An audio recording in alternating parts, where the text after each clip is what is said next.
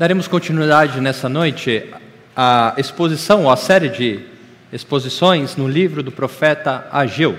Então, pode abrir a sua Bíblia no, livro do profeta Ageu, que iremos continuar. Esse é o terceiro sermão da nossa série, mas cabe aqui recapitular um pouco do que nós já temos visto a respeito ah, dessa passagem ou desse trecho das Escrituras.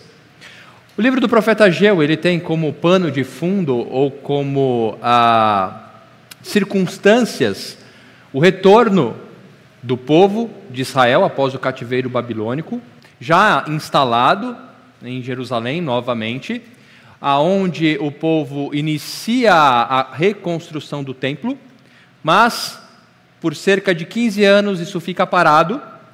Então a primeira mensagem ou a primeira revelação de Deus ao profeta Ageu é para convidar ou para, na verdade, convocar o povo a relembrar do compromisso que ele deveria ter com o desejo por uma comunhão com Deus. Nosso primeiro sermão, nós identificamos isso, a necessidade de desejarmos ter comunhão com Deus. Lembrando que a figura do templo nesse período representava isso. O templo representava que Deus estava novamente junto com o povo, como nós já vimos. Após essa palavra do Senhor, o povo ah, tem um avivamento. O povo se arrepende, então começa os trabalhos. Mas nós vimos no último sermão dessa série que logo em seguida, um mês depois, após esse avivamento, novamente um desânimo sobrevém sobre o povo. Deus então novamente fala com Ageu, para que Ageu possa relembrar o povo, encorajar o povo de que o Senhor iria capacitá-los. Nós vimos também que a comunhão com o Senhor é dada a nós por Ele, e Ele nos capacita a perseverarmos. Seja forte, o texto diz. O Senhor capacita o seu povo. Mas há algo de errado ainda acontecendo com o povo. O povo até se engajou novamente na reconstrução do templo, começaram a reconstruir o templo, mas ainda há algo que precisava ser transformado. E aqui está então a passagem que iremos ler, Ageu capítulo 2, versículos de 10 a 19. Acompanhem comigo a palavra do nosso Deus. No vigésimo quarto dia do nono mês, no segundo ano do reinado de Dário, a palavra do Senhor veio ao profeta Ageu, dizendo: Assim diz o Senhor dos exércitos: Peça aos sacerdotes que, que decidam a seguinte questão relacionada com a lei. Se alguém leva carne santificada na borda de sua roupa, e ela vier a tocar no pão, ou no cozido, ou no vinho, ou no azeite, ou em qualquer outro mantimento, isso ficará santificado? E os sacerdotes responderam: Não. Então Ageu perguntou: Se alguém que se tornou impuro pelo contato com um cadáver tocar em qualquer dessas coisas, ficará ela impura? E os sacerdotes responderam: Sim, ficará impura. Então Ageu continuou: Assim é este povo, e assim é esta nação diante de mim, diz o Senhor. Assim é toda a obra das suas mãos, e o que ali oferecem, tudo é impuro. Agora considerem tudo o que aconteceu desde aquele dia, antes de vocês terem começado a colocar pedra sobre pedra no templo do Senhor. Antes daquele tempo, alguém via, vinha a um monte de trigo esperando encontrar vinte medidas, e havia somente dez. Vinha ao lagar para tirar cinquenta medidas, e havia somente vinte. Eu os feri com queimaduras, com ferrugem, com granizo, em tudo o que vocês fizeram, mas não houve entre vocês quem voltasse para mim, diz o Senhor. Por isso, desde o dia de hoje, desde o vigésimo quarto dia do nono mês, Desde o dia em que foram lançados os alicerces do templo do Senhor, considerem no seguinte: ainda há sementes no celeiro? Além disso, a videira, a figueira, a romanzeira e a oliveira não têm dado os seus frutos, mas de hoje em diante eu abençoarei vocês. Até aqui a palavra do nosso Deus. Vamos orar? Senhor, tu és bom, a tua misericórdia dura para sempre. O Senhor, Criador de todas as coisas, tu conhece nosso coração. O Senhor sabe exatamente, ó Pai, daquilo que precisamos para estarmos juntos de Ti. Pedimos que o Senhor abra os nossos olhos, a nossa mente, o nosso coração para a Tua palavra. Fazemos isso em nome de Jesus. Amém. Como eu disse, algo ainda estava de acontecendo de errado, ou algo ainda estava errado com o povo de Deus. Embora eles estivessem engajados na reconstrução do templo, a revelação dada por Deus a Ageu demonstra que algo não estava certo. E o primeiro ponto que o texto nos mostra é que o que Deus está trabalhando ali com o seu povo é a motivação do coração do seu povo. O Senhor deixa claro que a comunhão com o seu povo não está baseada naquilo que o povo apenas faz, mas sim naquilo que os leva a fazer estas coisas. A comunhão com o Senhor não está atrelada a simplesmente uma superfície ou uma casta. Não. A comunhão com o Senhor, ou aquilo que o Senhor quer ter com o seu povo, está intimamente ligado ao coração. A mensagem da parte de Deus aos sacerdotes é a maneira didática que Deus escolheu para que o povo inteiro pudesse entender a sua mensagem.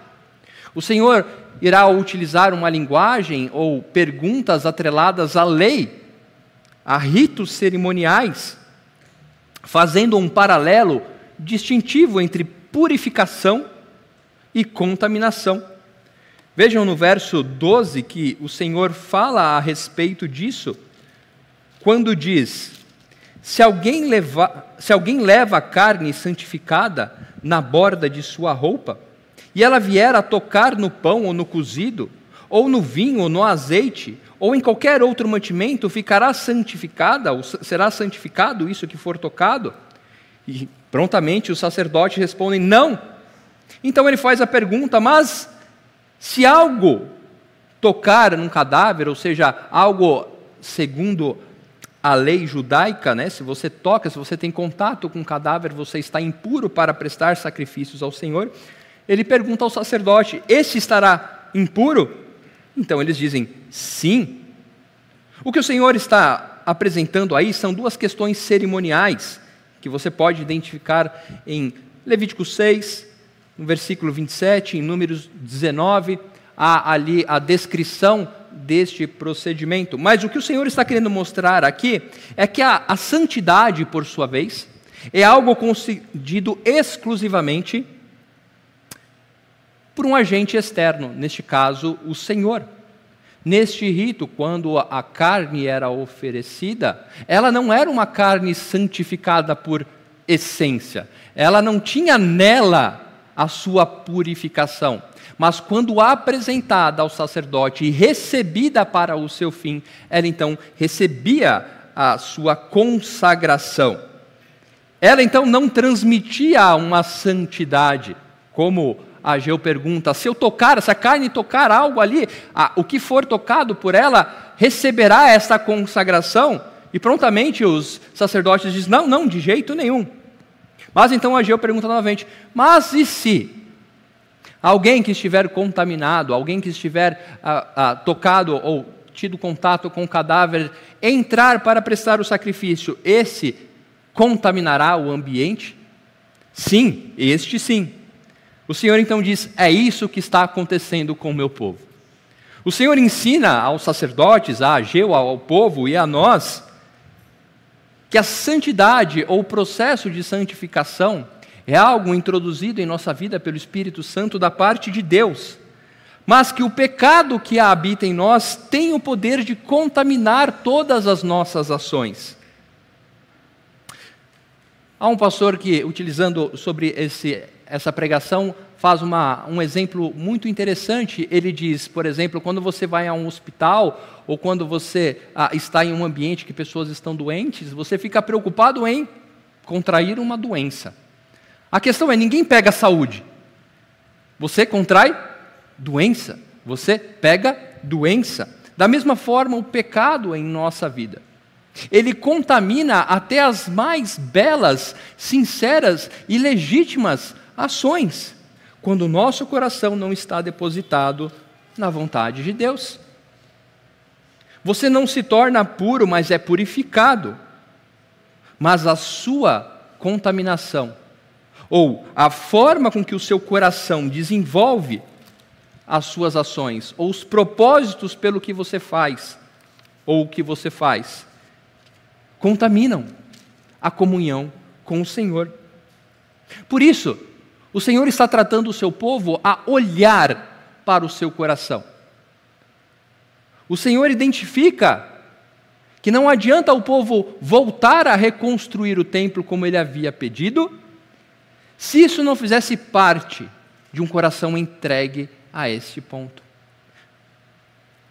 Na primeira revelação, o Senhor deixa claro que a construção do templo significa desejo por reconciliação com Deus.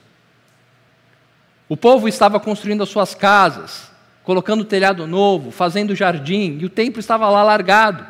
E o Senhor diz: Vocês não estão priorizando comunhão comigo. O povo então se fortalece, mas logo cai em desânimo. O Senhor novamente vem ao seu povo e diz: Sejam fortes, eu vou capacitar vocês. E o povo então começa a agir, e o Senhor agora diz: Olha, vocês ainda não estão entregues à comunhão comigo, vocês ainda não estão desejando esta comunhão. E o Senhor então chama o seu povo e nos chama a considerarmos isso. Veja o versículo 15. Agora considerem tudo. Agora, parem para verificar aquilo que eu estabeleci com você, meu povo. Considere tudo. Considere tudo o que aconteceu desde aquele dia, ou seja, desde quando vocês começaram a trabalhar na minha obra. Considere tudo o que tem acontecido até agora, para enxergar que está errado. Considerem a realidade de que, embora estivessem engajados na reconstrução do templo, as motivações ou o coração não estava entregue, impedindo-os de ter essa comunhão com o Senhor. O fato de estarem engajados na reconstrução do templo não era suficiente para desfrutarem das bênçãos da comunhão com o Senhor. O versículo 14 nos diz um pouco isso, quando Ageu então continuou dizendo: Este povo é assim, e assim é esta nação diante de mim, diz o Senhor. Assim é toda a obra de suas mãos e o que ali oferecem. Tudo é impuro. Tudo o que fazem e oferecem não servem. O Senhor não busca ritos. O Senhor não busca cerimonial. O Senhor busca um coração contrito. O Senhor busca um coração quebrantado. O Senhor busca um coração entregue. Comunhão com o Senhor exige entrega de coração. Não somente daquilo que fazemos, mas do motivo ou daquilo que nos move a fazer o que fazemos. Vejam, interessante, quando o Senhor diz aquilo que vocês fazem e oferecem, Ele está usando duas categorias a categoria daquilo que produzimos ou daquilo que exercemos as nossas próprias ações, mas também do que levamos até o Senhor. Podemos compreender aqui na forma prática daquilo que você faz no seu dia a dia, por exemplo.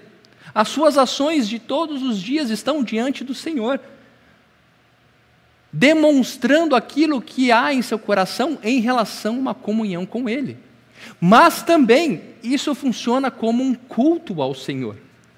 Você já parou para pensar de todas as coisas que você faz? Também são consideradas como aquilo que você oferece em culto ao Senhor? ou até mesmo quando estamos reunidos como igreja, prestando um culto ao Senhor, Ele nos observa e sonda cada um dos corações. Aquilo que fazem e oferecem, tudo é impuro. Embora aparentemente o povo parecia ter dado ouvidos às palavras do profeta Ageu e começado a se engajar, o Senhor está chamando eles a considerarem ainda o quão distantes estavam da verdadeira comunhão. Pare para pensar, o povo trabalhando, pedra sobre pedra, colocando, reestabelecendo, e o profeta Ageu vem e demonstra o coração de cada um. O coração do povo não estava entregue. É interessante como nesse período o Senhor envia ao seu povo mais de um profeta para exortar, para chamá-los de novo, para se arrependerem. Profeta Zacarias, profeta contemporâneo a Ageu, reverendo Daniel, expôs o livro do profeta Zacarias aqui. Ele é um destes que, juntamente com Ageu, foram chamados por Deus para falar ao seu povo a respeito disso. Não é que Ageu não estava dando conta do trabalho, não é que Ageu não estava conseguindo fazer o trabalho e Deus falou, não, então agora eu preciso mandar um. Não, é porque a cegueira era completa, coração duro. O Senhor precisava moldar o seu povo. Cada um desses profetas foi chamado para trabalhar um ponto específico, mas todos estavam conectados pela dureza de coração do povo em retornar para Deus, em ter uma, uma comunhão com o Senhor da forma com que Ele estabelecia. Veja, quando o Senhor estabelece, ou quando o Senhor nos oferece comunhão com Ele, é da forma com que Ele determina. O nosso coração muitas vezes quer moldar essa comunhão, nós queremos dizer como vai ser essa comunhão com o Senhor, Ele diz não. Achamos que as nossas atitudes positivas, ou aquilo que fazemos que os outros enxergam é suficiente para sermos aceitáveis diante do Senhor, e o Senhor diz: não. Se o nosso coração não estiver entregue, se os nossos joelhos não estiverem quebrantados diante do Senhor em arrependimento, se nós não compreendermos a santidade do Senhor e de que Ele é o único que pode cuidar de nossas vidas, não poderemos desfrutar da comunhão que ele tem para os seus. Veja que em Zacarias, logo no começo do livro de Zacarias, ele trabalha muito a questão de que os antepassados não deram ouvidos ao Senhor. E ele diz ao seu povo: não sejam como os, os, nossos antepassados, que não deram ouvido para a comunhão com Deus. E parece que era isso que estava acontecendo com o povo. Eles até ouviram o profeta, eles até aceitaram colocar a mão na massa, eles até aceitaram fazer coisas para ter as bênçãos do Senhor. Mas o que o Senhor mostra é que a motivação do coração não estava atrelada a quem Deus era, mas simplesmente, ou talvez, àquilo que poderiam receber. O Senhor dá muitas promessas ao seu povo.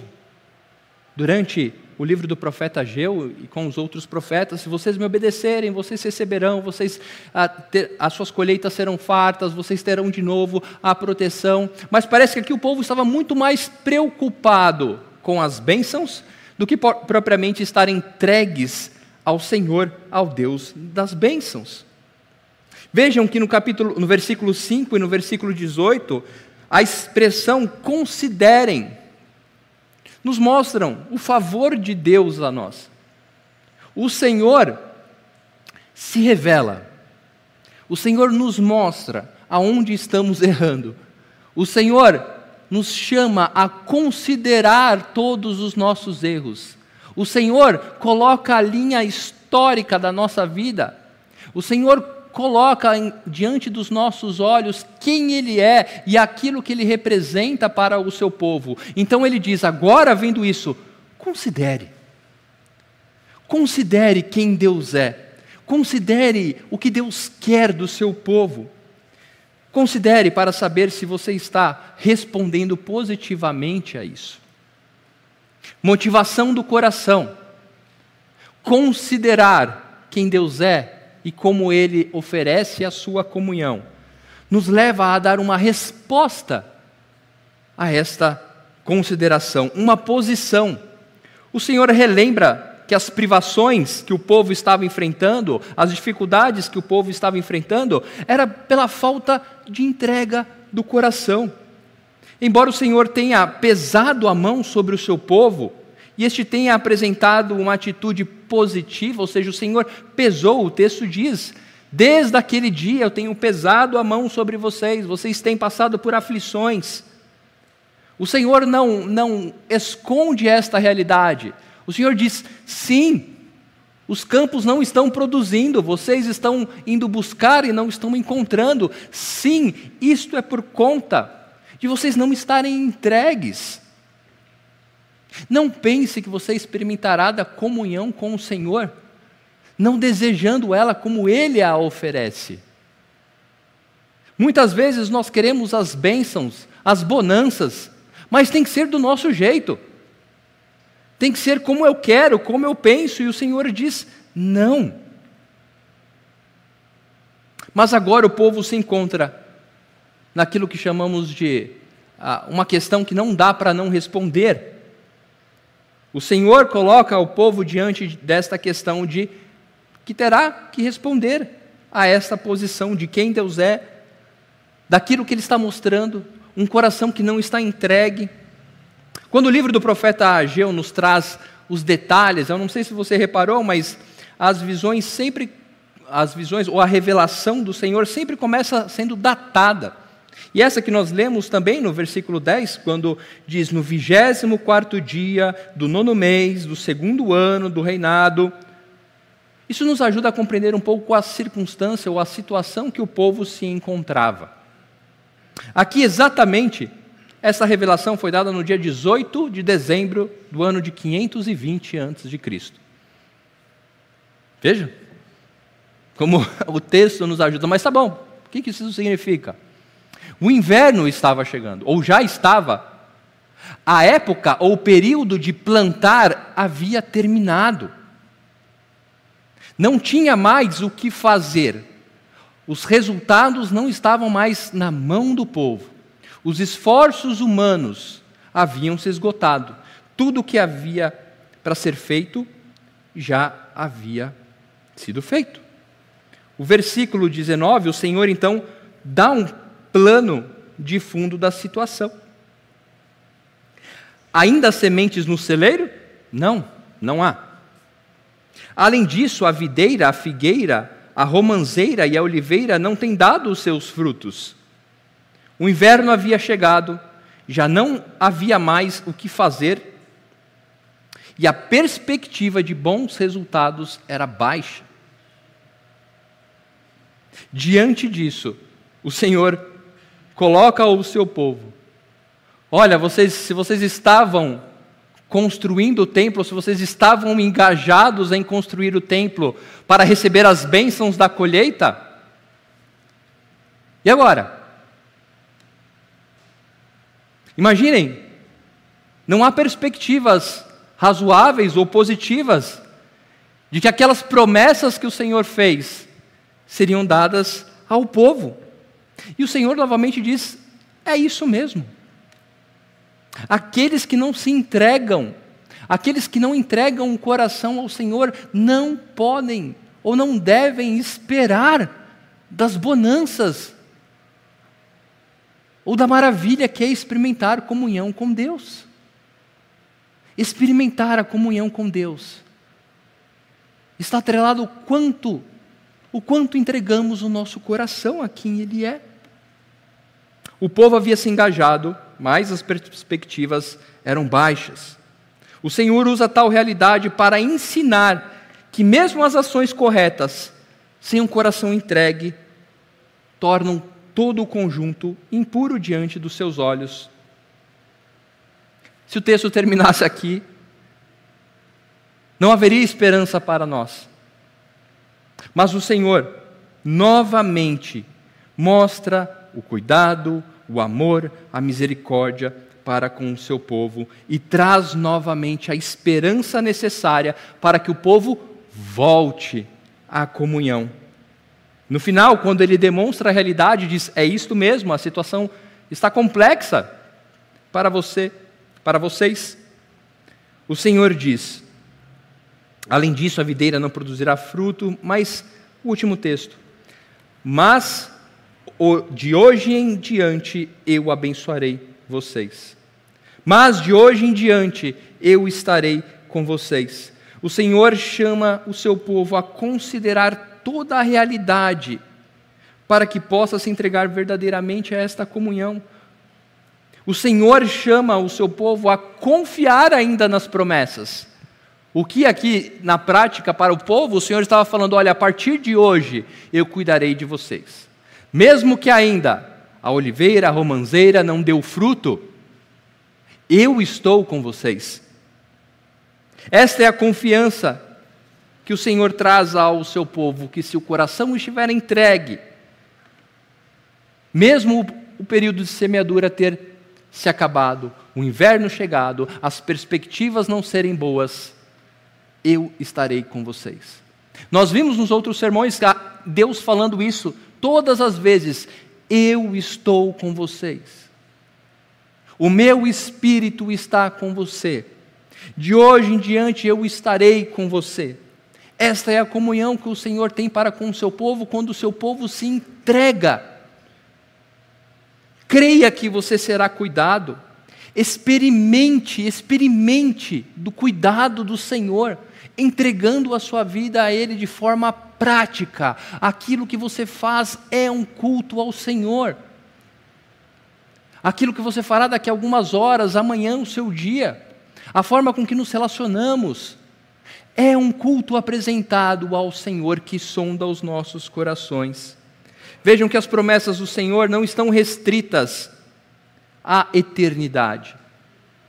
Quando Deus fala com o seu povo, Ele concede a experiência da comunhão no tempo presente.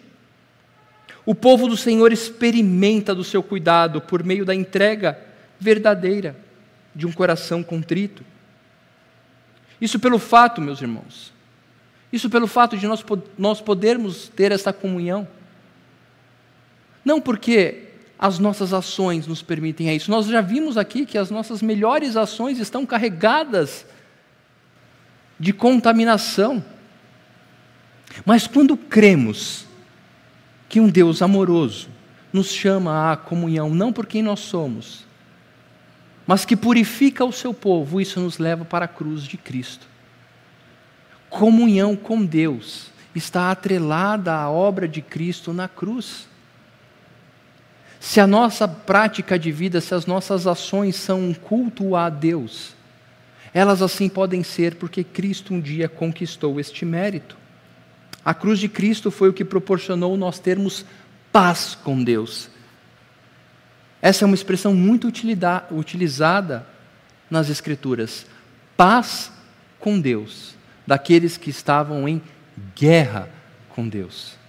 Ter comunhão com Deus ter um coração entregue à Sua vontade, a quem Ele é, nos faz ter paz com Deus. O Espírito Santo que habita em cada um daqueles que creem em Cristo Jesus como seu único Salvador. O Espírito Santo que habita na vida de cada um que crê que Jesus Cristo é o seu único Senhor e Salvador.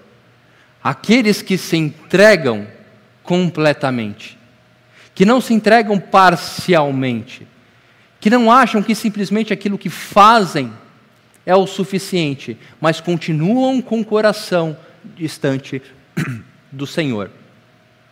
Vejam, podemos fazer muitas coisas no ambiente da igreja, podemos realizar muitas ações positivas, mas sonde o coração, sonde o seu coração.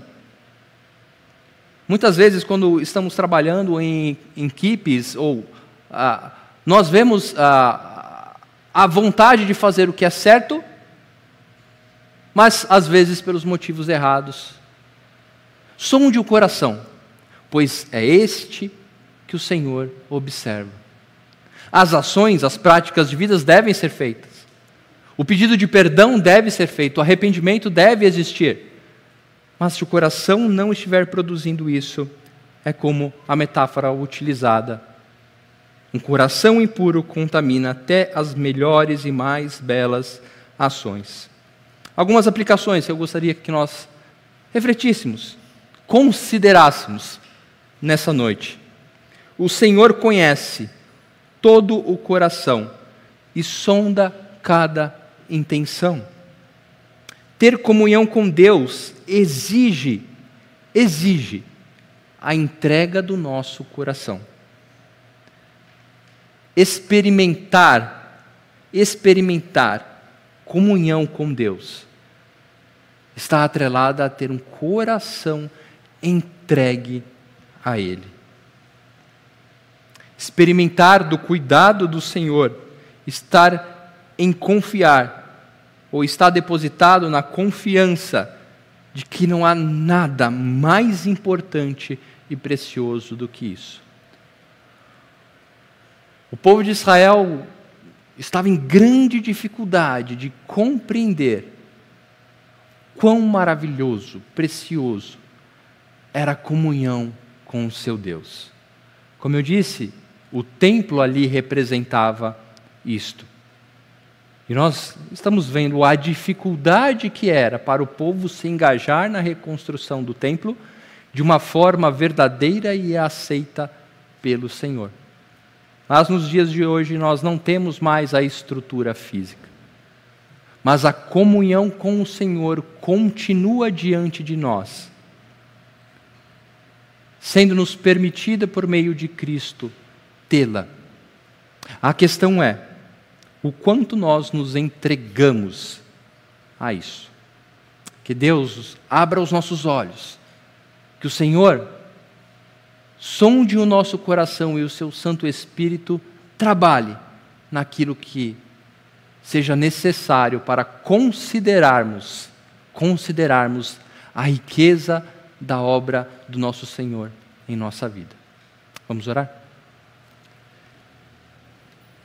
Senhor, obrigado, porque com grande amor o Senhor nos amou, o Senhor se revelou a nós de forma com que pudéssemos compreendê-lo, e não só compreendê-lo, mas a aprendermos sobre aquilo que o Senhor faz na vida daqueles que se entregam a Ti.